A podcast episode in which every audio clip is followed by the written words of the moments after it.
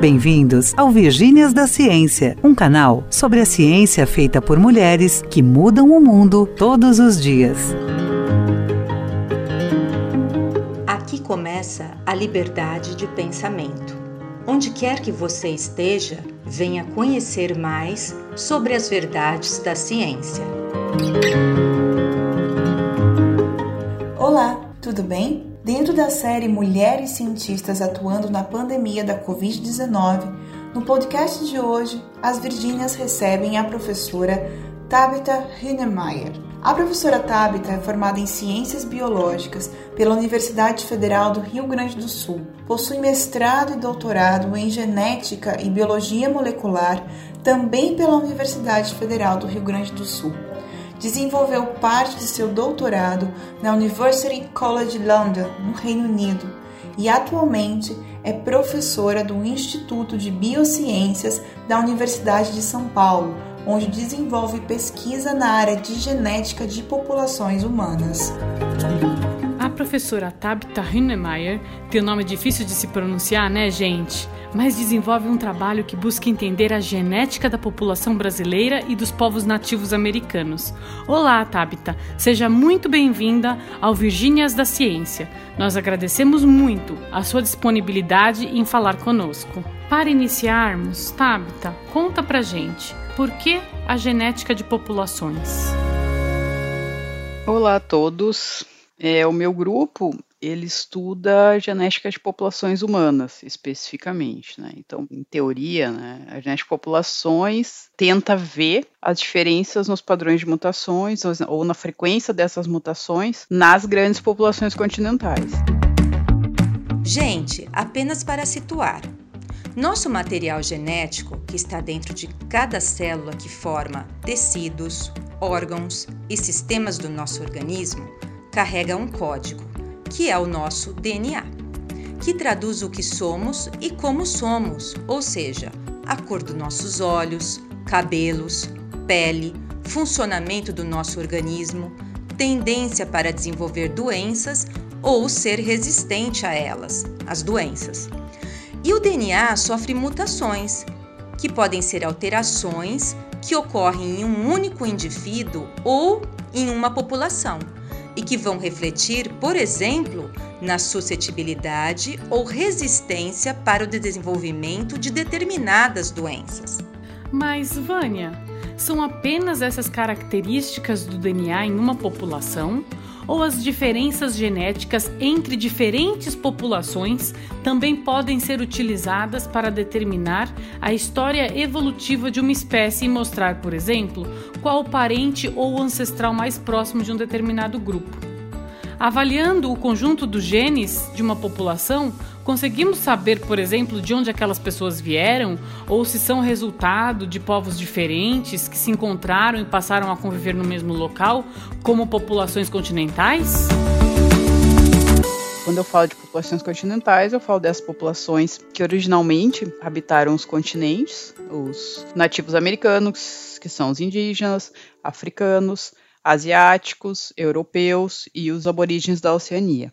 Então, neste contexto, né, embora pareça algo pouco prático, né, simplesmente ver as frequências alelos entre as populações, mas é a partir dessas mutações, a frequência dessas mutações, que a gente consegue resgatar as histórias dessas populações. Como os continentes foram povoados, quais processos levaram à diferenciação dessas populações, ou seja, por que uma população é diferente da outra, seja do ponto de vista morfológico, seja cor de pele, cor de olho, cor de cabelo, ou do ponto de vista médico, metabólico, qual o papel dos processos evolutivos nessa diferenciação. Nós temos um foco muito específico né, em populações nativas americanas, né, tanto desde o povoamento da América, trabalhando com indivíduos fósseis, palhos e com populações vivas de toda a América e também das populações que se originaram aqui por meio de miscigenação, como é a população brasileira, né, que é o encontro desses três grandes grupos continentais, africanos, europeus e os nativos americanos que estavam aqui. A gente consegue ver várias coisas, a gente consegue ver as datações de miscigenação, por que, que algumas populações têm maior predisposição a algumas doenças metabólicas, como diabetes, pressão alta. A gente consegue, é, então, fazer desde a parte médica até a parte populacional. Pessoalmente, né, porque eu acabei me envolvendo em genética de populações, é, bom, eu sou bióloga, né, geneticista, sempre quis ser bióloga, mas eu sempre gostei muito de história, né, da história das civilizações, e eu gosto muito de matemática. E os modelos usados em genética de populações são modelos matemáticos. E para mim é algo muito extraordinário isso, né, a gente conseguir recontar a história de uma espécie, e de uma espécie como a nossa, ou seja, uma espécie que tem cultura, que construiu civilizações, através de mecanismos biológicos, né? Seja através do DNA. Tabita, eu sempre tenho que perguntar algo sobre a FAPESP. então lá vai. Você possui um projeto financiado pela FAPESP chamado Diversidade Genômica dos Nativos Americanos. Você poderia explicar para os nossos ouvintes por que é importante estudar a genética dos índios ou dos nativos americanos? O que, que nós podemos aprender estudando as diferenças genéticas entre populações? Dentro deste contexto de estudo das grandes populações continentais, eu tenho me dedicado nesse momento a estudar os nativos americanos, com um pouco mais de profundidade os nativos amazônicos, mas de todas as maneiras eu tenho estudado desde os mesoamericanos, os patagônicos, os andinos, mas a Amazônia é meu foco principal, por dois motivos, né? As populações nativas da América são as menos estudadas geneticamente, então é um espaço que precisa ser preenchido né, pelo conhecimento. As populações amazônicas são muito pouco estudadas por uma série de questões e elas são muito importantes porque a Amazônia ela é um desafio para ocupação. Ela não é fácil ocupar um, um, ambiente como a Amazônia. É uma floresta fechada, tem pouca incidência de luz, é uma floresta alta. As plantas que tem ali são plantas que investem muito na própria manutenção, então os frutos não são é, tão comestíveis. Tem uma série de patógenos, né? E, e, esses patógenos, claro, existem os patógenos que entraram com os colonizadores, mas tem patógenos desde a chegada do homem na América. Então, como essas populações se adaptaram a isso, ou seja, como elas conseguiram sobreviver e quais são as diferenças de adaptação dessas populações amazônicas das populações, por exemplo, dos Andes, que estão a 5 mil é. Né? Nesse contexto, a gente tem um projeto grande que visa sequenciar 150 genomas, desde populações mexicanas, que são populações agriculturalistas, em essência, né, que são diferentes das populações amazônicas, de algumas populações peruanas, é, bolivianas e outras argentinas. Então, a ideia é pegar todo o continente, né, ver a diversidade genética dessas populações. E, claro, isso tem importantíssimo ponto de vista histórico, demográfico, antropológico, a gente entender como é que foi o povoamento. A gente tem que pensar que a gente teve grande parte do povoamento apagado quando a gente teve esse colapso populacional, né? Nós tínhamos aí 3, 4 milhões de indígenas no Brasil, se reduziram a 400 mil. Então, alguns povos, nesse sentido, algumas etnias foram perdidas. Por outro lado, a gente tem ainda no Brasil a maior diversidade linguística entre os continentes, então a gente tem pelo menos 200 línguas nativas ainda sendo faladas na Amazônia, embora por poucos indivíduos, mas elas ainda assim estão sendo faladas. A diversidade genética e a diversidade linguística elas andam lado a lado, então em princípio, quando existe uma diversificação linguística ou cultural, vai haver uma diferenciação genética dessas populações. Então, a nossa ideia é estudar integralmente essas populações nativas americanas, com maior foco em Amazônia ou América do Sul. Junto a isso, a gente tem um projeto paralelo, em colaboração com o professor André Strauss Arqueologia, onde a gente também está estudando os indivíduos palio, né, de entre 2 e 10 mil anos, para tentar traçar um panorama de como ocorreu tanto o povoamento quanto a diversificação dessas pessoas. E, por último, qual o impacto disso também na população atual, né, na população miscigenada, porque todo indivíduo miscigenado ele vai ter uma porcentagem nativa americana, e essa porcentagem ela também conta uma história. Ela pode contar uma história médica ou ela pode contar uma história simplesmente antropológica ou populacional, mas essas informações são extremamente importantes. Fascinante o seu projeto, Tabita, tá muito legal. Como a gente pode pensar que temas tão aparentemente separados, como a história médica e a história antropológica, podem ser unidos pela genética de populações. Apenas para reforçar a importância desse tema junto aos nossos ouvintes, Entender a diversidade da população brasileira vai significar entender sobre a nossa miscigenação e, consequentemente, no âmbito médico, entender como essa miscigenação vai refletir na nossa resistência ou susceptibilidade a algumas doenças. Hoje, a maioria das informações e dados sobre a prevalência de doenças estão relacionadas principalmente a populações caucasianas. Isso significa que esses dados epidemiológicos podem não levar em conta a variabilidade genética das populações mundiais. A importância de se estudar a genética de populações pode ser ilustrada, por exemplo, no desenvolvimento de fármacos e de vacinas. Alguns desses fármacos, eles são desenvolvidos principalmente tendo por base esses dados coletados em apenas um nicho populacional. Isso pode significar que esses fármacos, ao serem testados na população mundial, podem ter efeitos muito diferentes e serem apenas parcialmente efetivos em algumas populações. Considerando o momento singular em que estamos vivendo com a pandemia da Covid-19, Enquanto os cientistas estão em busca de vacinas e novos tratamentos para essa doença que já matou 100 mil brasileiros, trabalhos como os da professora Tabita nos levam a desenvolver um raciocínio de que talvez nós precisemos focar nos esforços dentro de nossa população para entender melhor esta doença, mas também para desenvolver estratégias terapêuticas mais eficazes. Isso mesmo, Aline. Por isso, a Tabita, assim como outras pesquisadoras brasileiras, se organizou rapidamente para entender como a pandemia Covid-19 pode atingir de maneira diferente algumas populações. Com isso, a pesquisa que a Tabita realiza pode nos ajudar, principalmente ajudar as populações mais vulneráveis. Meninas, e vocês sabiam que o projeto da Tabita foi um dos primeiros a ser aprovado pela chamada especial da FAPESP? Uhul! Mas agora, vamos voltar à nossa entrevistada. Tabita, poderia nos contar um pouquinho como o seu projeto pode ajudar a entender a Covid-19 e as suas consequências para as populações indígenas? Quando surgiu a, a, a, epidemia da Covid, no primeiro momento ela começou né, na Ásia, rapidamente foi para a Europa. Eu tinha estudantes de doutorado na Europa nesse momento, que, bom, uns estavam já acabando os estágios, estavam para voltar, mas ainda assim foi uma, uma, situação bem tensa. Tinha um potencial muito grande disso chegar no Brasil, impactar muito a população brasileira, mas como a gente tinha sido avisado de como poderia acontecer, naquele momento eu ainda tinha uma esperança, né, em fevereiro, que as medidas fossem tomadas de maneira muito drástica aqui que a gente conseguisse conter essa epidemia.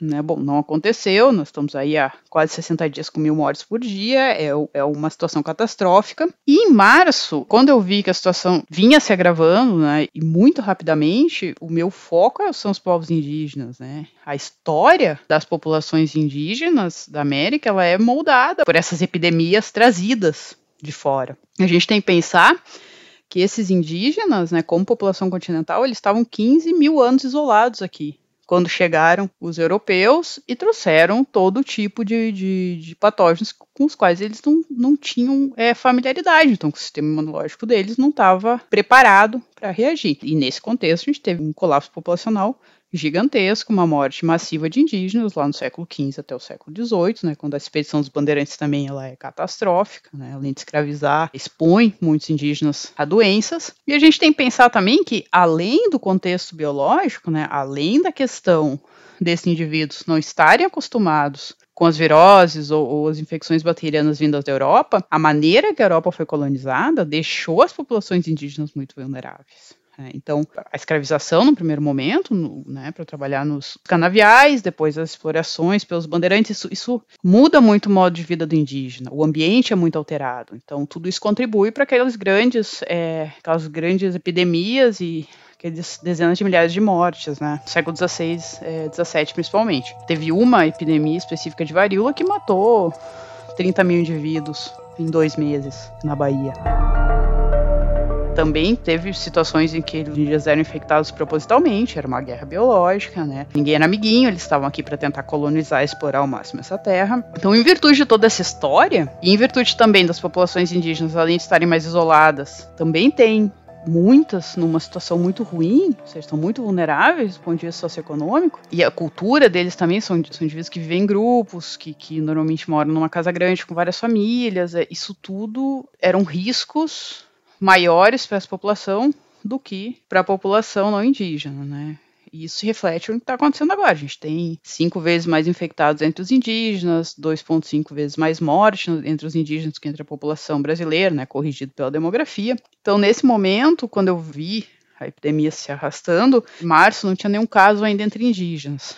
Mas eu me antecipei e pensei, bom, a gente tem que tentar ver o impacto nessa, nessa população, né? Como essa população vai reagir a essa virose. Porque também, hoje ainda, entre os indígenas, a principal causa de morte são infecções respiratórias por patógeno. Eles têm é, três vezes mais casos de tuberculose do que as outras populações. Eles, quando não estão aldeados, quando eles já estão na periferia das cidades, eles tendem a ser obesos, a ter diabetes, né? Então, tudo isso são comorbidades que poderiam impactar ainda mais os desfechos da Covid nessas populações. Então, como eu venho trabalhando com algumas populações do Espírito Santo, que têm níveis diferentes de isolamento, umas são mais isoladas, outras já estão mais próximas da cidade, e eles têm um acompanhamento médico há alguns anos, né, com todos esses, esses dados, eu acabei fazendo um projeto voltado a essas populações para ver a evolução da Covid nessas populações, epidemiologia, e como geneticamente, quais fatores, na verdade, que estão levando a um desfecho pior. Se são fatores genéticos, se são fatores socioambientais, porque só os fatores socioambientais são extremamente importantes, se são essas comorbidades. A ideia foi, de alguma maneira, tentar ajudar. É porque entender o problema também é ajudar. Era inevitável né, que essas pessoas se infectassem, assim como é inevitável que a maioria das pessoas vá se infectar. Mas a gente queria pelo menos entender o que está fazendo aumentar tanto a mortalidade e a incidência entre esses, esses povos indígenas. Até para conseguir a longo prazo, caso essa situação se repita, conseguir ter estratégias de prevenção mais eficientes em relação às populações indígenas, que são muito vulneráveis. Certamente, as comorbidades e as diferenças étnicas irão causar impacto no desenvolvimento e extensão da Covid-19 no Brasil. Mas não podemos esquecer das diferenças socioeconômicas, que já mostraram como a pandemia funciona, onde há desigualdades e extrema pobreza. De qualquer maneira, nós do meio acadêmico temos que assumir esta responsabilidade junto à nossa sociedade a de levar as informações corretas sobre a Covid-19 de forma direta e acessível. Além disso, nós precisamos encontrar abertura para sermos ouvidos. De certa forma, nesses últimos meses de pandemia, parece que a ciência está mais próxima das casas dos brasileiros e das brasileiras. Então, Tabita, como você enxerga no cenário atual de nosso país o papel da comunidade acadêmica e das universidades. E como você vê o protagonismo feminino?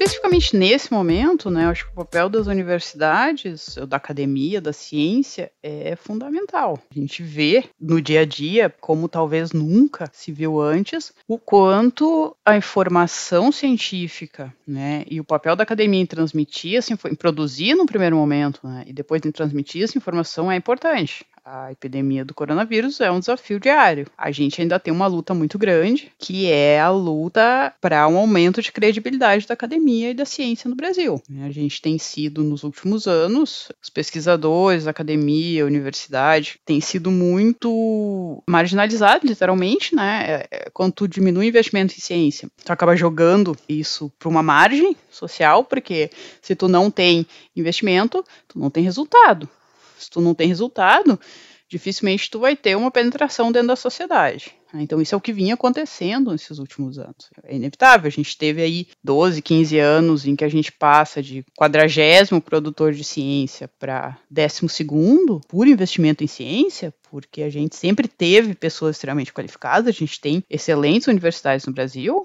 a USP é a sétima maior produtora de ciência no mundo, então a gente tem pessoas capacitadas. O que faltava antes, na década de 90, era investimento, esse investimento chegou, a gente formou bons profissionais, a gente formou muita gente, a gente tem cursos de excelência distribuídos por todo o Brasil, mas quando tu corta o recurso, tu é marginalizado. E, e um segundo passo para isso é jogar esses cérebros, né, pro exterior. Então a gente vai ter uma fuga de cérebro, porque se tu não tem alguém, tu pode ter, ter recurso humano, mas tu não investir nesse recurso humano, alguém vai investir, né? A lei do mercado. Os Estados Unidos, por exemplo, quando entrou na crise de 2008, investiu em ciência. Aqui os cortes têm sido em ciência e educação absurdos. E eu acho que o que também aconteceu com o crescimento do investimento em ciência, ao mesmo tempo houve uma conscientização maior e cresceu o número de mulheres na ciência, né? E de mulheres protagonistas. E isso gera um exemplo porque a gente está as novas gerações, quando elas veem um cientista na TV,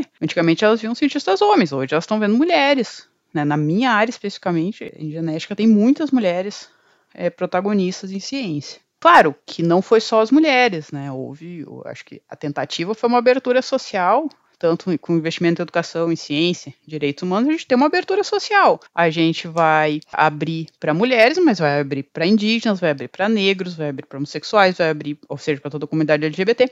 Então a gente tem essa maior distribuição da sociedade dentro da universidade, porque isso é extremamente importante. Não adianta a gente ficar sentado numa torre de marfim fazendo ciência. Não adianta tu ter só homens brancos, classe média alta, fazendo ciência, né? Porque essa ciência muito mais dificilmente vai atingir a sociedade. A sociedade precisa estar representada dentro da academia. Né? E eu acho que a gente estava arrumando para isso muito rapidamente e muito parecido com o que estava acontecendo nos outros países, com os países europeus ou, ou nos Estados Unidos. Agora a gente teve essa parada, né? Porque pela falta de investimento também, pela maneira que a ciência vem sendo tratada, mas talvez, né? A epidemia ela é péssima em todos os sentidos, mas está mostrando um pouco da importância do trabalho, né?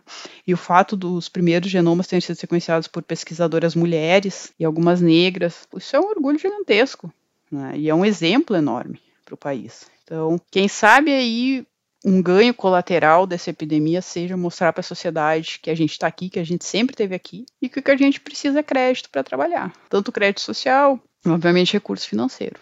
Você tem toda a razão, Tabita. A gente está sempre correndo mesmo atrás, tanto desse crédito social quanto crédito financeiro, para conseguir desenvolver os nossos projetos. Nós temos sempre comentado aqui no Virgínias que, além do trabalho científico, as universidades têm papel fundamental na formação e no avanço de nossa sociedade como um todo. E esse paralelo que você fez sobre a necessidade de representatividade social dentro da academia não é só genial, como também algo extremamente necessário. Falando um pouco de um outro projeto em que você participa, eu acho o blog Darwinianas super legal. Recentemente eu li o seu texto, Nossa História Galope, em que você descreve o paralelo entre a domesticação dos cavalos e o nascimento de grandes impérios. Eu achei sensacional. Poderia dividir com nossos ouvintes um pouco dessa sua experiência? Eu tenho um trabalho paralelo de divulgação de ciência. Claro, eu sempre me disponho a responder qualquer questionamento que venha da imprensa ou que venha de, de qualquer pessoa que tenha interesse no meu trabalho e queira entender um pouco melhor. Então eu sou muito, normalmente sou muito aberta né, à divulgação, não só do meu trabalho, mas de qualquer aspecto científico que eu possa colaborar. Nesse contexto, é, eu e, e mais sete professores, nós temos um blog que chama Darwinianas, que basicamente é para tentar, digamos, digerir um pouco melhor alguns assuntos científicos mais relacionados à evolução para a sociedade em geral, porque a gente tem esse espaço a ser preenchido, né? A gente tem o intelectual ou o pesquisador dentro de um laboratório, a gente tem a sociedade na outra ponta, e em geral, quem faz o caminho da transformação da informação não são pessoas que estão tão ligadas à academia, são jornalistas e, e que fazem muito bem seu papel, mas é uma outra maneira de mostrar a notícia ou mostrar o que está sendo feito. Então a ideia desse, desse blog era justamente tentar fazer com que tudo ficasse mais palatável para a população, né? Explicar coisas como a genômica, a genética, a evolução, para que as pessoas pudessem usar esses conceitos para pensar outros assuntos. Falando em genética especificamente, a gente sai aí do ensino médio com aquela ideia de azão-azinho ainda, que é uma genética mendeliana, né? Genética mendeliana Peraí, ouvintes, já vou socorrê-los. Johann Gregor Mendel, também chamado de pai da genética, daí o nome genética mendeliana, nasceu na Áustria em 1822. A partir de 1856, ele começou a estudar padrões de herança. Para isso, ele usou uma espécie de planta, as ervilhas de jardim. Ele percebia que estas ervilhas tinham algumas características em comum, mas outras bem diferentes, como altura, cor da flor, cor e formato da semente. Ele ficou curioso para saber por que elas eram tão diferentes e como essas características estavam relacionadas. Para estudar isso, ele começou a cultivar diferentes gerações de ervilhas com a mesma característica. Por exemplo, somente plantas com o mesmo formato de semente ou com a mesma altura. Assim, depois de algumas gerações, ele obteve o que ele chamou de indivíduos puros. Então, ele decidiu iniciar o cruzamento entre indivíduos puros com características diferentes e, para surpresa dele, ele viu que nesta primeira geração do cruzamento de indivíduos puros e diferentes, por exemplo, ervilhas altas com ervilhas baixas, todas as plantas eram de apenas um tipo. No nosso exemplo, ervilha alta. Isso deixou ele muito mais curioso e ele fez outra pergunta: o que aconteceria se ele cruzasse essa nova geração de plantas altas? Ele descobriu que ao cruzar estas duas plantas novas, híbridas, as ervilhas baixas voltavam a aparecer, mas em menor número. A partir daí, Mendel chegou a duas conclusões principais. A primeira delas é que nas ervilhas a característica de planta alta dominava e era representada por uma letra maiúscula A. E a característica de planta baixa, que ele chamou de recessiva para se contrapor à característica dominante, era representada por uma letra minúscula A. E a segunda conclusão é que nessa segunda geração, onde ocorria o cruzamento entre plantas híbridas, a forma recessiva, ou seja, a de plantas baixas, voltava a aparecer. Isso porque esta característica havia sido herdada. Surgia assim o conceito de hereditariedade. Mendel publicou seu artigo em 1866. Faleceu em 1884, mas só teve seu trabalho reconhecido a partir de 1900 perfeita explicação, Catiu. Importante ressaltar que a genética é muito mais do que o estudo da hereditariedade. Mas fora a genética mendeliana, Tabita, onde podemos encontrar a genética em nosso dia a dia? genética está em quase tudo nas notícias. Está em transgênico, está em célula-tronco, está em CRISPR, terapia gênica, está na produção de vacinas, está na produção de medicação, está em tratamento médico, está na ideia de entender, por exemplo, se é epidemia ou entender porque algumas pessoas são mais ou menos suscetíveis. Ela está permeada na sociedade. Então, o papel, mais ou menos, que a gente expôs nesse blog é tentar mostrar isso para as pessoas. A ciência está do teu lado o tempo todo. A questão é tu começar a olhar para essas coisas e ver a ciência nelas, né? A evolução é a mesma coisa. A evolução é a espinha dorsal da biologia, né? E ela, com essa nova onda, né, de criacionismo, a gente tem um papel aí bem importante de tentar primeiro mostrar o que é uma teoria, o que é uma hipótese, o que é um método científico e como as informações têm que ser avaliadas dentro de um contexto. E como elas podem ser ou não comparadas entre si. Gente, Teoria, hipótese, método científico. Virgínias, estes são conceitos básicos para uma cientista, mas que podem ser bem confusos para a maioria das pessoas. Então, o que é uma teoria? O que é uma hipótese? E o que é o método científico? Bem, muitas vezes não sabemos ao certo como acontece um determinado evento, uma doença ou como funciona algo que pode ser o funcionamento de um medicamento ou até mesmo o funcionamento do universo. Entretanto, você tem em sua mente uma ideia ou uma possível solução para este problema, ou seja, você tem uma hipótese científica. Para saber se esta sua ideia, hipótese, pode ser a resposta que você e outros cientistas estavam procurando, você precisa colocar esta sua ideia em xeque. É o que os cientistas chamam de testar uma hipótese. Para isso, os cientistas estudam e organizam suas ideias para realizar as perguntas corretas, selecionar quais ferramentas serão usadas, realizar testes, que são experimentos, coletar e analisar os dados. Ao final de tudo isso, saberemos se a ideia ou a hipótese inicial estava correta ou não. Ou seja, vamos aceitar ou refutar uma hipótese. Se os experimentos que foram realizados nos mostrarem que a hipótese inicial estava correta, novos experimentos precisam ser realizados para ter a certeza de que esta ideia é realmente relevante e replicável. Repetir e reproduzir são muito importantes para a ciência. Quando muitos experimentos são realizados por vários cientistas e revelam o mesmo resultado, temos evidências suficientes para dizer que aquela hipótese é verdadeira e assim evoluímos para um novo patamar, a teoria científica. A teoria científica é diferente do conceito de teoria que usamos em nosso dia a dia. Em ciência, uma teoria é uma explicação válida de um fenômeno da natureza ou do universo, e todo este processo envolvido, desde a observação, a formulação de uma pergunta, a hipótese, os experimentos e a teoria compreendem o que nós chamamos de método científico.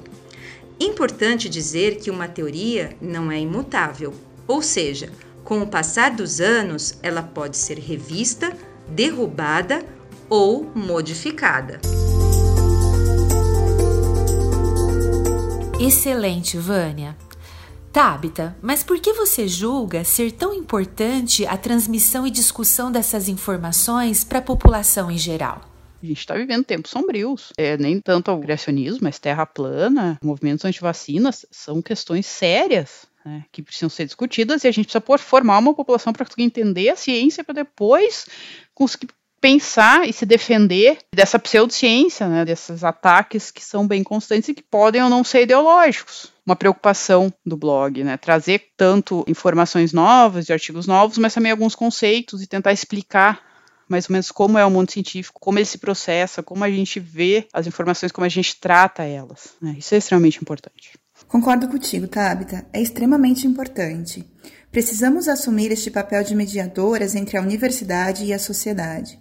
Se vocês ouvintes ficaram curiosos para conhecer mais sobre o trabalho de divulgação científica da professora Tabita no blog Darwinianas, estamos felizes em dividir com vocês o endereço. É o darwinianas.com. Indicamos o texto da professora Tabita que fala sobre a Covid-19 e as guerras biológicas na América. Está imperdível. Voltando um pouco à sua brilhante carreira, Tabita, em 2015, você foi uma das laureadas com o Prêmio L'Oréal Unesco Academia Brasileira de Ciências. Você poderia contar mais para os nossos ouvintes o que é este prêmio e como foi para você ser laureada? Mudou algo na sua carreira? Em 2015, é, eu recebi o prêmio da Unesco, L'Oréal e Academia Brasileira de Ciências, para mulheres na ciência. No primeiro momento, eu fiquei um pouco surpresa, porque eu sou uma geneticista de populações, eu trabalho com populações humanas, uh, embora tenha uma aplicação, e sempre tem, porque a genética médica não funciona sem uma genética populacional, eu sempre vi esses prêmios muito voltados para projetos aplicados. E meu projeto tem uma aplicação, mas ele é ciência básica. Né? Então, fiquei muito surpresa, mas fiquei extremamente feliz, porque Primeiro, porque na minha área, especificamente genética de populações, é uma área predominantemente masculina tanto no Brasil quanto no mundo. A gente tem poucas mulheres fazendo genética de populações. Então isso é, é um reconhecimento, um reconhecimento importante. Obviamente o prêmio ele traz várias coisas com ele. Primeiro tem um auxílio engenheiro que eu tava, eu tinha mal entrado, com, uh, sido contratada como professora na USP, então eu ainda estava formando meu laboratório. Então esse dinheiro ajuda, né? Ajudou a conseguir me estabelecer como pesquisadora dentro da universidade. Eu não naquele momento não tinha nenhum projeto aprovado ainda porque eu tinha acabado de entrar e me deu muita visibilidade, né? Eu acho que, que essa visibilidade de, olha, tem uma mulher fazendo isso, e assim como as outras, nós éramos todas de áreas muito diferentes, mas todas muito boas, né? Esse reconhecimento é bom, né? Porque ele mostra, olha, ela está fazendo algo importante, que tem visibilidade e que está sendo reconhecido. Claro, para mim é importante como pesquisadora, porque é um reconhecimento. E reconhecimento tem de fora. Não adianta tu ficar jogando confete em ti mesmo, isso não faz nenhum sentido. O reconhecimento tem que vir do outro. Talvez o mais importante da iniciativa como tal é mostrar que tem mulheres fazendo a diferença, fazendo coisas extremamente importantes na ciência no Brasil aumentou o número de vezes que me chamam para discutir matérias em jornais, TV. Minha imagem está sendo mais exposta, mas por outro lado, tem uma menina ali que está me vendo na adolescência ou uma criança e ela está vendo alguém para se espelhar de alguma maneira. E isso eu acho fundamental, mostrar, olha, são jovens, estão no começo da carreira, mas já estão despontando e estão aí para mostrar ao que vieram e também para dar exemplo, porque igual ao feminismo ou a qualquer luta social, né, ela é importante de estar presente em toda a sociedade. Embora, obviamente, eu tenha sofrido machismo e tenha sofrido outros preconceitos durante a minha carreira, a nossa luta de visibilidade, ela é para melhorar ou ela é para proteger o que tem quem está mais vulnerável sempre. O exemplo, o crescimento, a visibilidade, isso tudo tem um papel transformador. Pode ser que 100 crianças me vejam, se uma delas achar aquilo legal e começar a se interessar um pouco mais pelo que eu faço, a gente já tem uma mudança aí, né? Se ela for de uma classe social mais favorecida, essa mudança é maior ainda, porque talvez ela comece a buscar meios para chegar naquilo. Então isso é importante. Concordo plenamente com você, Tabita essa luta por espaço e por igualdade que o movimento de mulheres cientistas tem formado de maneira coletiva e devemos ressaltar através de múltiplas e incríveis iniciativas, precisam canalizar forças para promover mudanças e quebrar paradigmas sociais, mas também esses arcaicos e ultraconservadores. Por outro lado, pode ser que os nossos ouvintes estejam se questionando como a voz de uma professora de uma das melhores universidades da América Latina, super premiada, com vivência no exterior, vários projetos aprovados, poderia representar tudo isso. Aliás, não só a sua voz, a nossa também, aqui das Virgínias, porque todas nós somos professoras da Universidade de São Paulo. Conta pra gente, Tabita, foi fácil chegar até esse ponto da sua carreira? É fácil permanecer e continuar essa jornada de ser uma mulher empoderada na ciência brasileira?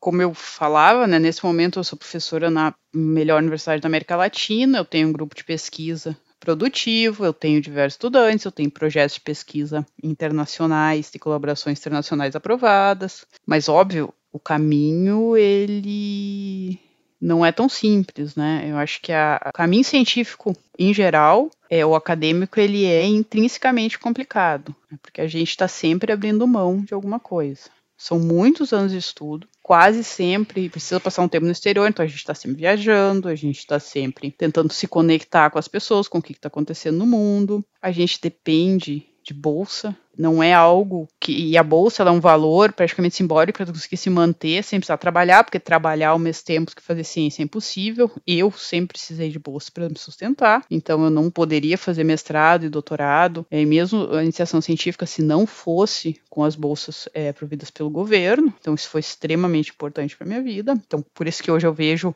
horrorizada um corte de quase 90% de bolsa no país. A gente está matando uma geração acadêmica com isso, né? Ou mais do que uma, talvez duas gerações acadêmicas. Isso vai ter um impacto gigantesco. São muitas concessões que a gente faz nesse caminho. A gente entra no mercado de trabalho tarde, né? Em termos de 30, 35 anos, porque é quando a gente consegue se formar né, e construir um currículo que nos leve até universidade. É um ambiente muito competitivo em geral, esses quadros de depressão na pós-graduação, e eu, eu diria que a depressão não é só na pós-graduação, ela é entre os acadêmicos em geral, acho que a gente vive muito estressado, né? Porque a gente tá, tem, tem, que dar muita aula, tem que estar tá sempre procurando dinheiro para os projetos. Eu tenho um grupo de sete pessoas, eles são bolsistas, então eu tenho que ficar preocupado se eles também conseguem as bolsas deles, se eles vão conseguir desenvolver o trabalho deles de maneira adequada. Então, sim, é um caminho relativamente tortuoso, mas por outro lado, é um caminho excelente, para mim, pelo menos, né, que sempre quis ser pesquisadora, porque ele te dá um acesso a pensar muito mais sobre as coisas, né, a te dedicar a certos assuntos, a construir conhecimento e ver esse conhecimento em algum momento mudando ou a maneira como a pessoa pensa, ou a sociedade, ou até mesmo uma técnica, então ele é muito satisfatório, né? Ele te traz muitas coisas de volta. Eu não sei, os meus amigos, eu fiz amigos é, dentro do ambiente acadêmico que são hoje as pessoas mais próximas de mim. Então a gente somos pessoas que estamos procurando pelo mesmo, no fim, né? Então, embora seja competitivo, a gente acaba é, tendo essas possibilidades de interação que são muito interessantes. Não foi um caminho fácil, digamos, porque é um caminho de muita dedicação, de muitas concessões. A gente é muito mal remunerado em muitos momentos na academia. Os reajustes de bolsa, desde que eu saí do doutorado há 10 anos até hoje, o valor da bolsa é praticamente o mesmo, né? E 10 anos o país mudou completamente. O dólar aumentou 40% desde dezembro, então tem que ser digamos, muito forte emocionalmente para conseguir passar por tudo isso. Porque é uma dedicação quase como de um monastério, digamos, porque tu tem que estar tá muito centrado no que tu tá fazendo. Tu precisa de recursos para produzir, para crescer. Tu tem que estar tá procurando todo tempo esse recurso. Tem que também, de alguma maneira, sobreviver. Não é um caminho de glamour, como muitos pensam, né? é um caminho de muito trabalho né? e muito esforço e muita responsabilidade muita responsabilidade. Todo o dinheiro que é investido em pesquisa no país é um dinheiro público e a gente tem que reverter para a sociedade de alguma maneira. Formação de recursos humanos, formação de pessoal, formação de pessoas, trabalho de extensão acadêmica, qualquer trabalho de divulgação e também os resultados, obviamente, da ciência. Há duas semanas, durante a entrevista com a professora Juliane Fonseca, fizemos uma reflexão parecida sobre o quanto os pós-graduandos trabalham por uma remuneração injusta, o quanto o nosso trabalho é basicamente invisível. Mas somos tão apaixonadas e loucas, loucas mesmo, pelo trabalho que realizamos, que somos suspeitas para falar sobre como é gostoso fazer ciência. Tabita, como é para você? Bom, ciência é o meu caminho, né? E o meu ex-supervisor, o professor Salzano, ele tinha dois pensamentos dele que eu, que eu me guio muito. O primeiro é que o bonito da ciência é que ela nunca tem fim. Então, o teu trabalho nunca é concluído. Ele é um grão de areia que vai sendo colocado ali, colocado colar, e que a gente vai construindo um conhecimento, né? Então, a gente tem ao mesmo tempo que a gente trabalha para fechar alguma coisa, no momento que a gente fecha essa coisa, a gente abre outra. Isso é muito bonito, né? Ver como é, o conhecimento ele vai se multiplicando. De repente tu tem um grupo de pessoas, tu tá incentivando essas pessoas a fazerem mais coisas, essas pessoas vão acabar se tornando cientistas, vão acabar tendo orientados. Então, isso é, é um caminho bonito né? de perpetuação do corpo contínuo da razão em si. E outra coisa que ele falava era que e é uma verdade histórica, né? Nenhuma instituição trabalhou tanto para o bem-estar social como a ciência. Então a ciência, ela abre portas, ela abre caminhos, ela ilumina a vida das pessoas e ela ajuda. Bom, a gente hoje está conseguindo lidar com uma epidemia terrível, com muitos mortos, mas nada comparado do que foi peste ou do que foi a gripe espanhola, que teve 50 milhões de mortos. Isso é graças à ciência. Né? A ciência ela tem seus ramos na sociedade, embora às vezes leve muito tempo para a sociedade conseguir absorver as descobertas científicas, ela acaba nem vendo algumas transformações pequenas que vão acontecendo. Entretanto, a ciência é, por sorte, tão fascinante que, mesmo assim, com todas as dificuldades, temos a certeza de que hoje existem centenas, talvez milhares de meninas que pensam em ser cientistas algum dia.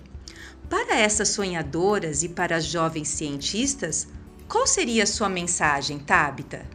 O que, que eu diria para quem está começando? É um momento difícil, a gente está num momento não só da epidemia, a gente tem um governo que não investe em ciência e não investe em educação. E não existe nenhuma maneira de transformar a sociedade que não seja pela ciência e pela educação.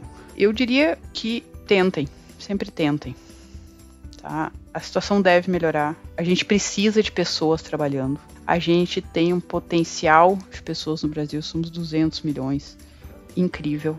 São pessoas com diferentes histórias e a história de cada pessoa, ela também altera a maneira que ela vê a sociedade, a maneira que ela vê a ciência, né? Cada visão é única. Então eu diria que sigam o que vocês têm interesse e não desanimem no meio do caminho. Tentem ver os desafios como novas portas a serem abertas porque eu acho que o engrandecimento que a ciência traz, né, tanto para a sociedade também para a pessoa, a pessoa consegue entender melhor a realidade que ela vive, consegue perceber melhor o que está acontecendo ao redor dela. Então isso é muito importante.